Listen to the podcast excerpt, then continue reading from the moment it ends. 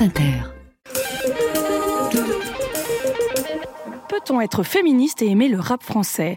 Le traitement toujours assez caricatural du rap dans les médias traditionnels où la richesse du mouvement hip-hop est rarement évoquée et où les clichés sur le rap sont enfilés en chapelet empêche peut-être les femmes fans et spécialistes du genre qui ont à cœur de défendre un mouvement qu'elles aiment de reconnaître que le rap français est globalement carrément misogyne.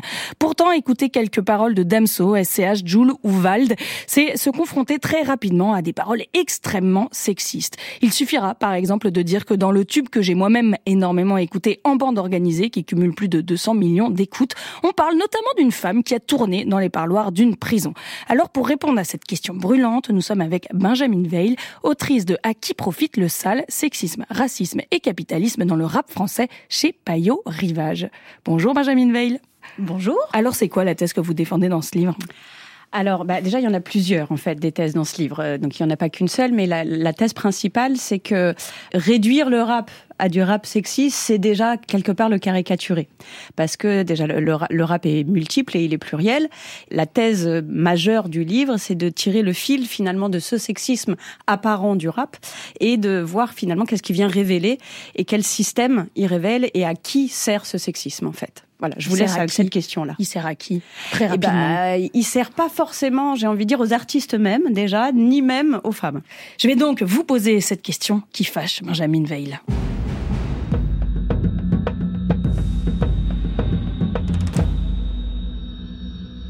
Peut-on être féministe et aimer le rap français Eh ben, euh, j'ai envie de dire bien sûr, euh, parce que déjà être, enfin, ça suppose de se poser la question de qu'est-ce que c'est que d'être féministe. Et étant donné que dans ma conception du féminisme, c'est d'abord l'autodétermination.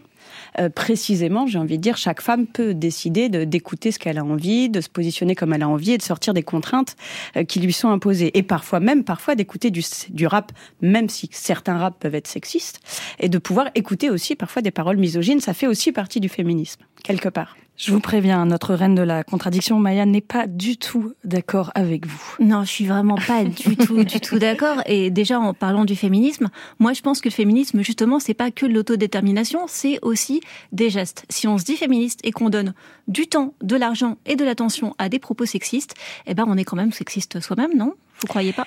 Eh ben, euh, moi, je dirais qu'on peut participer du sexisme. C'est pas pour autant qu'on est sexiste soi-même, mais qu'on peut participer du sexisme ambiant qui est systémique, donc qui est en effet global et quelque part on y participe potentiellement de tous. On fait un mauvais travail de féministe.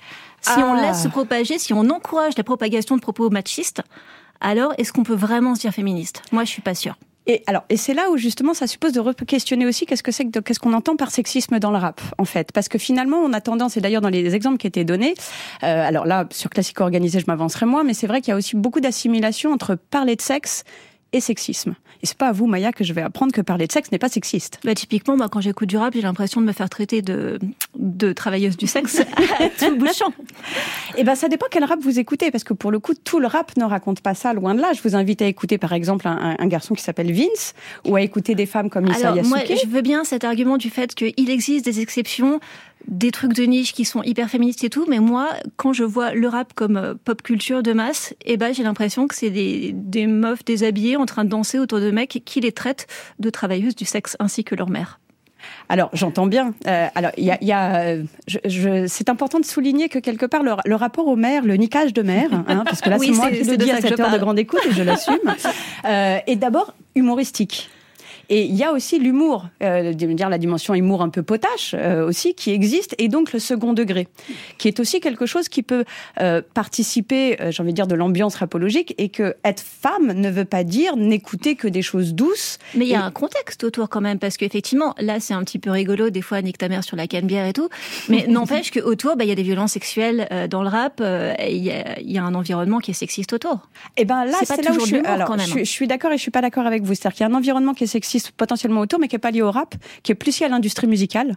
Et si on regarde bien, et j'étais récemment avec une artiste justement qui l'évoquait, euh, la, la question du sexisme se retrouve autant dans le jazz, autant dans le hard rock, et bizarrement on focalise sur le rap. C'est pas du tout le cas parce que moi, là, j'ai regardé un petit peu qui étaient les 50 artistes rap les plus écoutés en France. Il y a zéro femme, alors que d'un seul coup, si on élargit la musique en général, et eh ben on voit apparaître Angèle, on voit apparaître Mylène Farmer. Donc c'est plus sexiste que les autres musiques. Alors, c'est pas plus sexiste que les autres musiques, c'est juste qu'on a fait une caricature du rap aujourd'hui, tout un imaginaire. Vous dites que c'est pas la faute du rap, c'est la faute des médias parce que nous on caricature? Alors, je, que je dis que c'est en, en, en partie aussi la faute des médias vous déresponsabilisez les artistes, non Alors, les artistes étant parfois justement aussi énormément drivés par des directeurs artistiques, par des maisons de radio, par euh, et, notamment qui soient d'ailleurs mainstream ou spécialisés. Hein, c'est pas simplement, j'ai envie de dire, le, grand public. C'est aussi parfois certains médias aussi spécialisés qui ont pu développer en effet un imaginaire autour du rap qui le rend extrêmement masculin et extrêmement viriliste. Euh, mais cet imaginaire-là n'est pas forcément celui des artistes mêmes.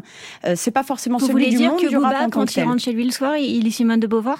Eh ben, dites-vous que Damso lit Simone de Beauvoir, oui. Manifestement, il en a pas retenu grand-chose. Eh ben, écoutez ses derniers textes parce qu'il a évolué. Damso, justement, alors effectivement, moi en 2017, je lisais souvent c'est les plus moches qui sucent le mieux. J'ai du mal à voir vraiment le féminisme de Damso. Eh ben moi, j'aurais envie de vous dire souvent c'est les plus moches qui sucent le mieux, ce qui ne veut pas forcément dire que en fait euh, la, question de la question n'est pas liée à la beauté et que finalement il peut y avoir du désir. Il peut y avoir du désir. Je vais même vous en citer une autre. C'est euh, la biche m'en redemande. Elle fait ça François Hollande. C'est typiquement l'idée d'une femme qui a un appétit sexuel plus important que celui de son homme. Et elle est jugée à ce moment-là. Elle n'est pas jugée du tout. En fait, bitch, c'est pas un, en fait, c'est pas une insulte dans le rap.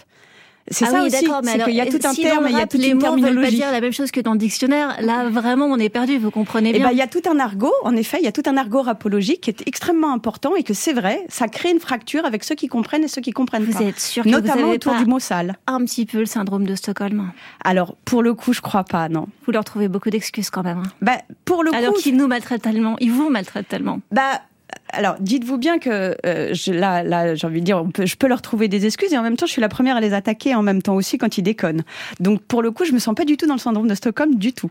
Mais par contre, j'estime que c'est un genre musical qui est un art à part entière et de la même manière que tous les arts méritent, j'ai envie de dire, d'avoir de la critique et de la défense, il le mérite tout autant que les autres. Eh ben, on a fait les deux là. est-ce que ça vous demande quand même parfois pas un peu de gymnastique intellectuelle euh, de, de, de, vouloir euh, défendre que le rap n'est pas plus sexiste ou ne raconte pas plus de choses de sexiste bah, qu'un autre genre musical Dès qu'on avance un petit peu, j'ai envie de dire en termes de recherche, non, c'est pas une gymnastique intellectuelle, étant donné que tous les autres genres musicaux sont tout aussi sexistes, en fait. Euh, dès qu'on s'intéresse aux autres genres musicaux aussi. Euh, c'est pas vraiment une gymnastique intellectuelle dans le sens où, enfin, pas plus que de faire de la philo, en fait. Une conclusion, Marine? Absolument. Euh, Peut-on être féministe euh, et écouter du rap français? Voilà, euh, Maya pense que non, vous pensez que oui, Benjamin. Voilà, moi j'ai pas trop su par contre, j'ai adoré le débat, mais j'aimerais bien vous entendre sur la prochaine question. Peut-on être macho et aimer les chansons de Clara Luciani Merci Benjamin Veil. Je rappelle que votre livre s'appelle Sexisme, racisme et capitalisme dans le rap français. À qui profite le sale chez Payot Rivage?